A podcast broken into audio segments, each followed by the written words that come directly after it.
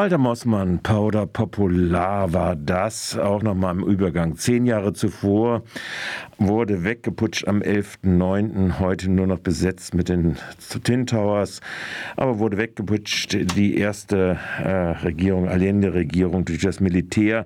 Im Übrigen, das kann man auch mal dazu sagen, wenn wir jetzt mal ein bisschen Geschichte machen, ein Vorbild für äh, die Diktatur Pino, äh, die Pinochet-Diktatur ist ein Vorbild auch gewesen für einen gewissen aktuellen Diktator, nämlich Herrn Putin, der das im Jahre 1994 als stellvertretender Bürgermeister von St. Petersburg ausdrücklich einer deutschen Handelsdelegation anempfohlen hat, nach einem Bericht des Neuen Deutschland. Ich begrüße jetzt Malu Würmel-Klaus und der Anlass ist äh, der ähm, 40. Todestag von Toni, der am Sonntag ansteht äh, und damit ja auch ein gewisses Kapitel internationaler Solidaritätsarbeit äh, nicht nur in Freiburg, sondern insgesamt in der internationalistischen Bewegung der frühen 70er, 80er, 90er Jahre und der Entwicklung äh, dazu.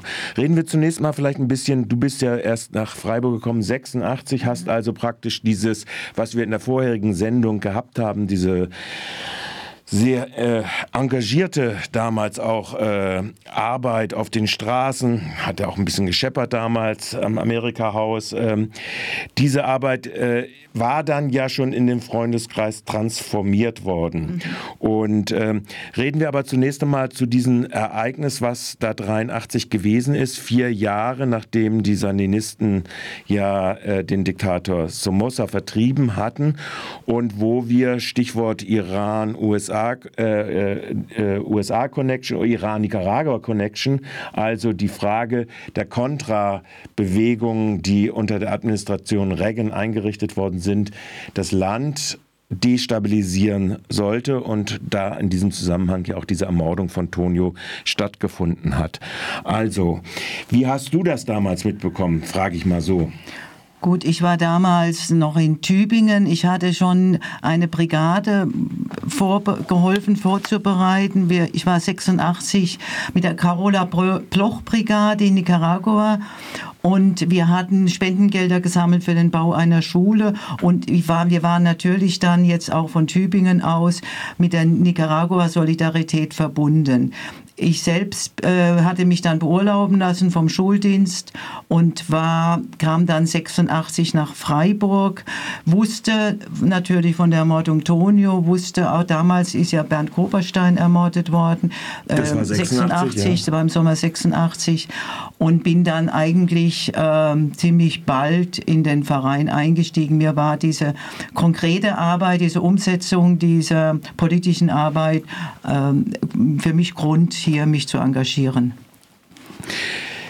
Wenn wir mal auf die Situation kommen, was weißt du noch äh, oder was war damals der Stand, äh, wie ihr damals diskutiert hattet, äh, die Frage der Ermordung und wie es dann zu der Gründung auch gekommen ist?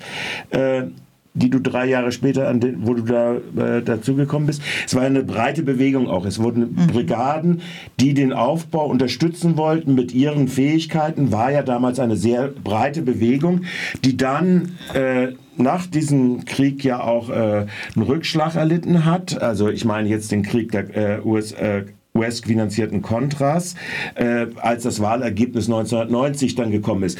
Reden wir aber zunächst mal nochmal über diese erste Phase.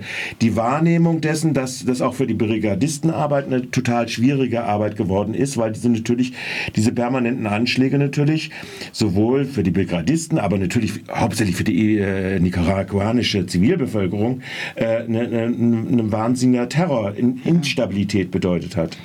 Ja, es wurden ja auch im Sommer 86 eine Brigade entführt äh, in Jaguindovaca. Äh, das war natürlich sehr dramatisch. Es wurde damals die deutsche Botschaft in Managua besetzt. Äh, da war auch Ringo Gottsleben dabei, der für uns dann gearbeitet hat und einige, die ich heute noch kenne. Ähm, es war aber auch, ähm, ich habe auch noch ein sehr schönes Bild vom Deutschen Bundestag vom 4. Mai 83. Da hat äh, Petra Kelly und Gabi Gottwald bei der Regierungserklärung von Kohl ein großes Transparent ausgerollt, sich vor den, vor den Rednerpult gestellt mit der Aufschrift Herr Kohl, Unterstützung der USA in Nicaragua heißt Mitschuld am Tod Albrecht Pflaums. Sie haben sich aufrecht, wie sie waren, geweigert, dieses Transparent zu entfernen und die Saaldiener haben das dann fast, ja, vielleicht auch mit Gewalt dann äh, das niedergelegt. Das ist ein sehr schönes Bild, was ich auch noch in meinen, in meinen äh, Ordner zu Hause habe und mhm. eigentlich dann stolz drauf bin. Die Unterstützung war sehr breit. Ähm, auch hier in Freiburg, ähm, nach der Ermordung von Tonio gab es nach meiner Erinnerung oder nach dem, was ich hörte, ein Treffen gleich im Jos Fritz. Balder Mussmann war der erste Vorstand von unserem Verein. Es war zuerst der Freundeskreis Tonio Pflaum, der dann übergeführt wurde in, den, in unseren Städtepartnerschaftsverein. Äh, es wurde auch ganz konkret, da war auch Thomas Landsberg dabei, äh, es wurde dann auch ganz konkret überlegt, ja, was folgt um die, auf die Tränen um Tonio? Mhm. Und da ist doch recht viel erfolgt und ja, vielleicht können wir auch da noch. Ja, können wir gerade mit anfangen. Das ist ja ein Projekt, das dann auch dazu führte, dass Bernd Koberstein entsandt wurde, ganz offiziell auch von der Stadt Freiburg, nämlich es sollte eine Wasserleitung, das war eins der Projekte, die dann in Angriff genommen äh, wurden, zur äh, Versorgung de, der Stadtteile in Vivili, wurde ja äh, gemacht und dabei ist er ja auch äh, getötet worden. Ja, das mit der Stadt, also wir hatten damals zwar immer, also wir, wir hatten, dadurch, dass auch Thomas Landsberg bei uns im Kreis war, weil da Mossmann sehr stark war, auch bekannt war, war die Stadt schon auch immer eingebunden mit Forderungen. Aber nach meiner Erinnerung hat Bernd sich dann gemeldet und hat gesagt, er würde gerne hier, er war vorher auch schon mhm. mal in Nicaragua mit einer Gewerkschaftsbrigade und er würde gerne nach Vivili gehen. Und ich weiß von, der, von Erzählungen, dass es natürlich sehr schwierig war, die Entscheidung. Können wir das verantworten. Mhm. Aber der Verein hat dann jetzt mehr der Verein einfach das war ja auch der, der Freiwillig, der Wunsch von Bernd, das zu machen, äh, haben wir dann gesagt. Und es war notwendig, dass Bernd nach Vivili ging, weil der, der Bau der Trinkwasserleitung war schon im Gange. Und, dann, und die, der Trinkwasserleitungsbau brauchte einfach eine Expertise von außerhalb. Es war ähm, die wurde zwar gebaut von, dem, von den Menschen dort, aber es war sehr gut, dass Bernd da äh, Verantwortung auch übernommen hat. Jetzt fällt ja auf, in den ersten Reaktionen, was wir in der Sendung vorher ja hatten, aus diesen historischen Materialien aus der 83er Bewegung, Toni war Arzt, hatte also im Prinzip äh, auch äh, die Gesundheitsversorgung im Ziel. Gesundheitsversorgung, die Gesundheitsstation, war das Teil dieser Solidaritätsarbeit denn auch? Also er hatte, glaube ich, 2000, äh, also 200 Kinder behandelt dort und war äh, zu dem Zeitpunkt so für 25.000 Menschen oder sowas ja. äh, zuständig gewesen in seiner Zeit. Also das Krankenhaus auf Nova Segovia-Seite, da war, war Tonio ähm, als leitender Arzt. Ähm, das Krankenhaus wurde dann aber weitergeführt und äh, wir hatten, oder nicht wir, also damals dieser Kreis äh, um die Tränen um Tonio, hatten dann beschlossen, ähm, die haben die Briefe von Tonio sich angeschaut, die übrigens sehr schön sind. Wir haben sie noch mal, mal veröffentlicht, ähm, dass Tonio immer wieder gesagt haben, die Ursache der vieler Krankheiten, besonders bei Kindern, ist das schmutzige Wasser. Ja. Und das wurde damals aufgegriffen. Das heißt, ähm, es wurde zu Beginn an, war die, die Krankengesundheitsstation wurde weitergeführt, wurde auch von uns vom Verein, wir hatten immer auch für Gesundheit unterstützt, wenn, es notwendig war. Aber das Projekt war dann die Trinkwasserleitungsbau, weil äh, sauberes Wasser eine Grundlage ist für ein gesundes Leben.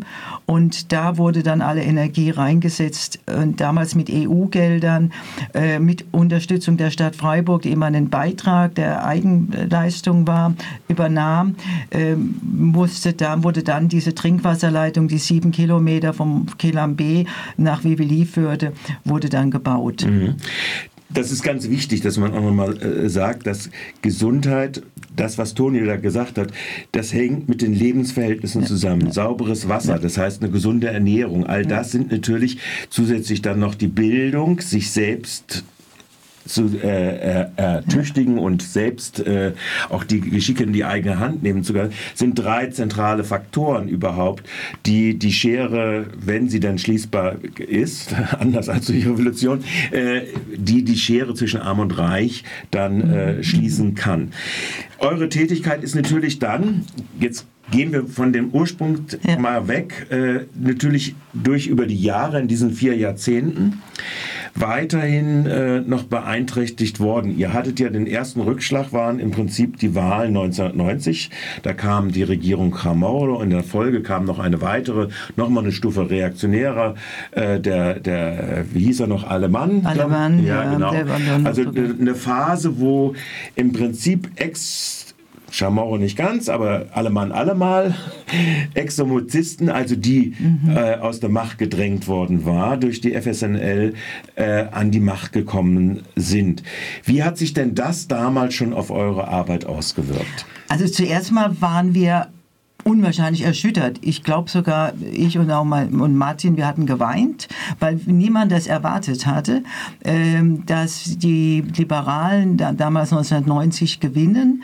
Ähm, es war ähm, ja, bei uns war da eine große, äh, wurde wo, sehr viele Partnerschaftsvereine oder Solidaritätsvereine haben auch gesagt, wir arbeiten nicht mit den Rechten zusammen, mit den Liberalen zusammen, wir lassen die Arbeit sein.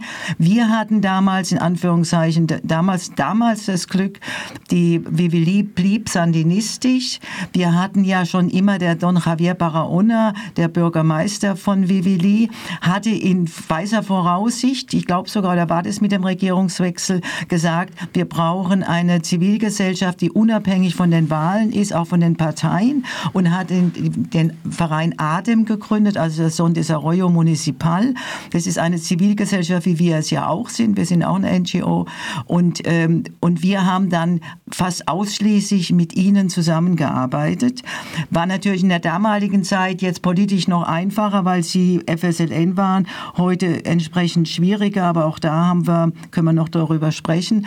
Ähm, von daher war das für uns und auch vielleicht war damals schon der Gedanke, der uns auch heute noch ist, wir können nicht die Menschen bestrafen dafür, dass jetzt äh, die Regierung äh, anders ist, als wir uns das vorstellen, sondern wir waren zwar politisch motiviert, viele, oder alle von uns, der Ursprung war die sandistische Revolution, aber dann entwickelte sich eine Beziehung zu den Menschen und eine Verantwortung für dieses arme Dorf im Norden Nicaraguas, was wirklich immer am, am Rande war von allem, geografisch, aber auch von, von, von aller Entwicklung. Und diese Verantwortung, die, die, der haben wir uns nicht entzogen. Ja. Und ich glaube auch, dass Tonio und Bernd das ähnlich gesehen hätte. Leider weiß man das heute nicht mehr. Das weiß man heute nicht mehr, nee. Aber ich denke, so wie ich sie noch teilweise gekannt habe, Bernd habe ich weniger gekannt, äh, aber äh, bin ich eigentlich relativ sicher, äh, um es mal so zu sagen.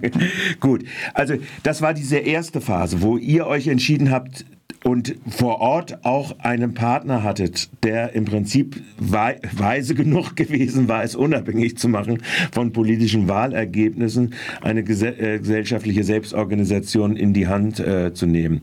Und darüber haben wir ja auch in Radio Dreieckland über die Jahre immer wieder neu berichtet, ob es der Radiosender gewesen ist, der dann mal wieder äh, zerstört worden ist, ob es die Wasserleitung, mhm. die erneuert werden musste, ob es die äh, nachhaltige Biolandwirtschaft ist, die ihr äh, sowohl in der Bildungsarbeit und so weiter äh, unterstützt hat. Jetzt haben wir die Situation, dass aus der FSNL hervorgegangen ist ein relativ repressives Regime mit und aber erfolgreich war in den Wahlen, ich weiß nicht, 2017 war es dann, glaube ich, ja? Also in der, in der Ecke rum. Äh, 2018 hat Ortega, Ortega gewonnen, als, hat, ja. Ne, 2017 hat Ortega gewonnen und ähm, ich, wir waren, oder ja, ich kann es von mir nur sprechen, ähm, wer hätte ja jetzt sich vorstellen können, wir hätten gejubelt mit der Wahl von Ortega. Damals war die Morillo schon ähm, dabei gestanden. Damals war bekannt, dass Ortega äh, die Tochter von seiner Frau misshandelt, vergewaltigt hatte über Jahre. Ähm, äh, auch das Auftreten von Ortega als Macho, man kann es nicht anders bezeichnen, war mir damals schon, war ich sehr kritisch, aber äh, wie gesagt, wir hatten jetzt äh, mehr unsere Projekte auch und das war so eine persönliche Sache. Wir waren aber trotzdem, ich glaube, alle von der Solidaritätsbewegung waren dann überrascht von dem Schritt, den Ortega und Moria, man muss immer beide nennen, mhm. äh, viele sagen, sie ist eigentlich die dominierende, äh, übernommen haben, dass sie über 300 junge Menschen haben erschießen lassen. Es war mit Kopfschüssen, wurden Men auf Menschen geschossen, die demonstrierten damals für ein Gesetz zur, zur ähm, Pensionierung und Abholzung jetzt im Süden. Also Rechte, ganz normal demokratische Rechte, sie gingen auf die Straße.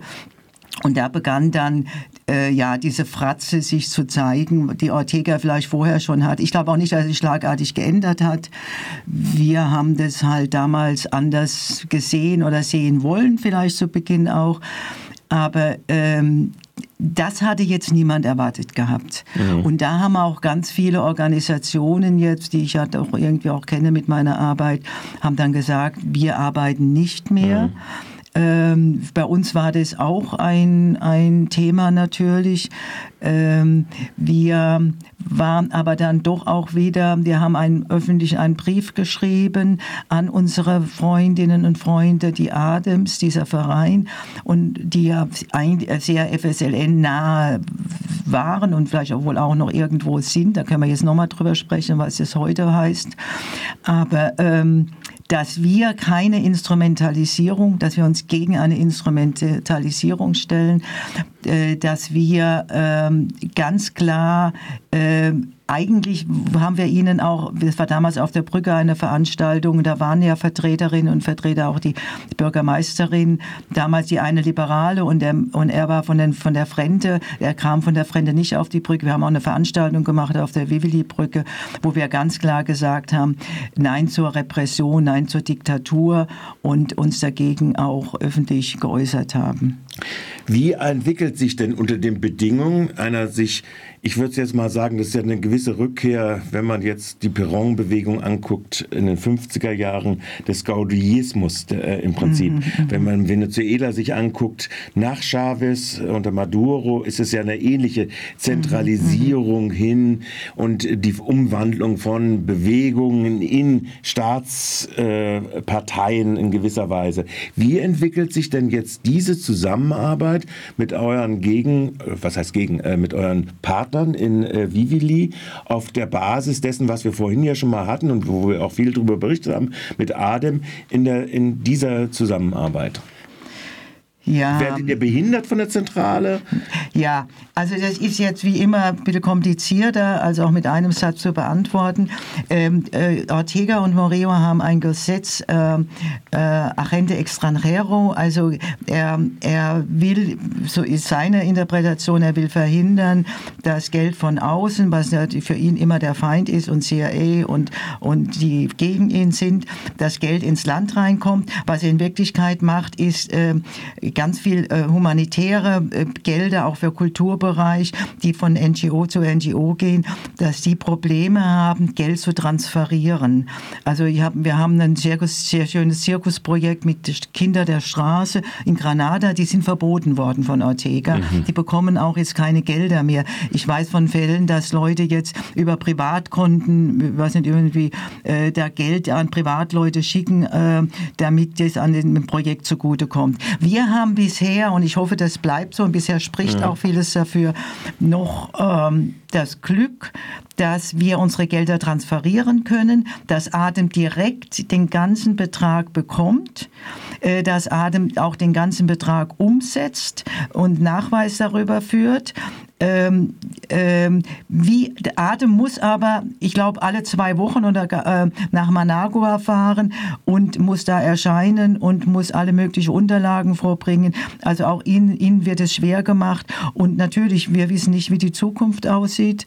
Ähm, Seit wann Aber Ortega, ja. Äh, Ortega zerstört jetzt auch jegliche ja. Entwicklung im, im, im, im, im, im guten Sinne in diesem Land mit Gewalt, weil er, weil er, ich weiß nicht, seine Motive kann ich gar nicht nachvollziehen, weil sie so, so grausam sind. Äh, dieses Gesetz, das du gerade angesprochen hast, also das, das, das tönt für mich so ein bisschen wie das putinsche Gesetz gegen die Ausländer, also wenn äh, Zivilorganisationen Gelder vom Ausland ja. bekommen, dass die dann bis hinein in die Spionage als ausländische Agenten geführt werden. Ist das das Modell, was er im Hinterkopf äh, hat oder was jetzt diese Gesetzeslage ist? Seit wann ist das jetzt in Kraft? Das ist jetzt so etwa, also mit, ich bin Zahlen immer ein bisschen unsicher, aber so etwa seit zwei Jahren ist es, mhm. gibt es das Thema.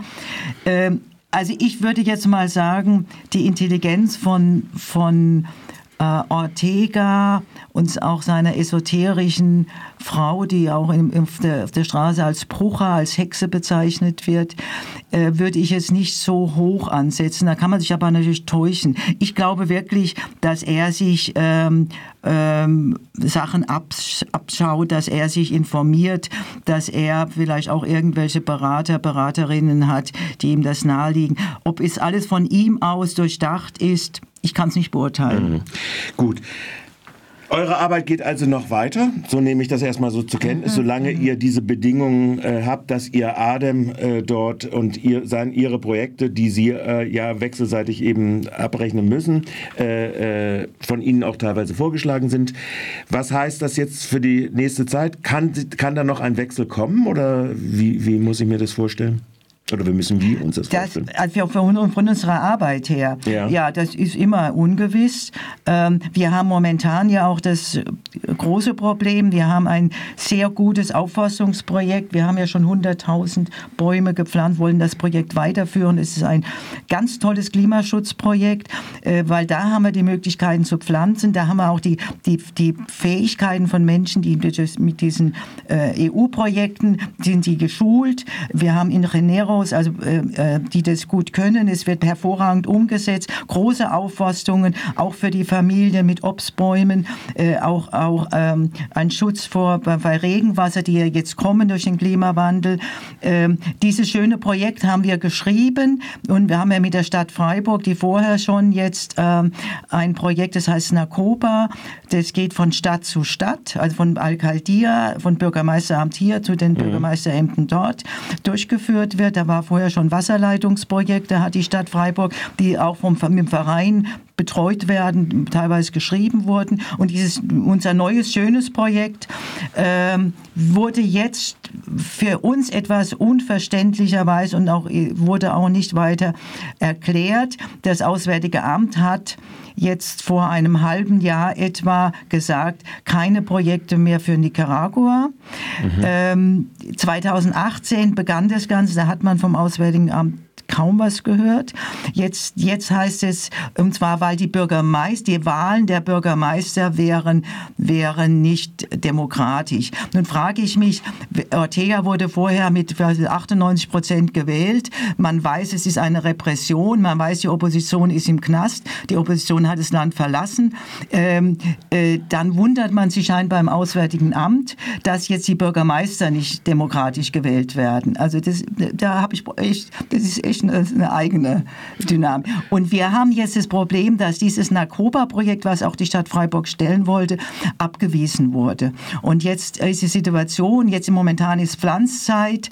Ähm, wir, wir hatten vorher auch mit einem Vermächtnis Gelder, um das zu unterstützen. Auch die Stadt Freiburg hat uns unterstützt. Und jetzt stehen wir da und versuchen jetzt noch mit Spendengeldern, und wir hoffen auch auf die Stadt Freiburg, ähm, dass wir dieses Projekt jetzt weiterführen können können, bis dann mal wieder eine Möglichkeit besteht, dass das Auswärtige Amt Einzelfallprüfungen macht und sich alles mal ein bisschen genauer anschaut. Wer wird unterstützt? Wir können mhm. sagen, wir wurden nicht instrumentalisiert, wir machen alles dafür. Da wurde, äh, hatte keine, keine äh, Prüfung, ist keine Prüfung erfolgt. Und das ist schon sehr ärgerlich, weil es einfach äh, nicht nur ein schönes Projekt, ein wichtiges Projekt für die Bevölkerung ist, sondern ich glaube auch für uns alle ein eigentlich ein Vorbildprojekt wäre, also die mehr als Bebauung von Dietenbach an Bäume zu pflanzen, das ist dann schon äh, eine Nummer und es ist mit wenig Geld. Wir brauchen jetzt, ja, wenn wir jetzt 30.000 hätten, könnten wir das Projekt weiterführen und da kämpfen wir jetzt darum. Okay, dann sage ich die Leute, die uns jetzt zugehört haben und die das für notwendig sehen, wie du auch, äh, die sollten äh, dann auf eure Webseite gehen. Kannst du die ja. noch mal ganz kurz dazu sagen? Ja, wir, haben, wir haben ja zum Glück wieder, ist ja immer so mit, mit unserem Alter, mit Webseiten und Homepages, aber wir haben jetzt wieder einen ganz tollen äh, jungen Mann, der uns unterstützt.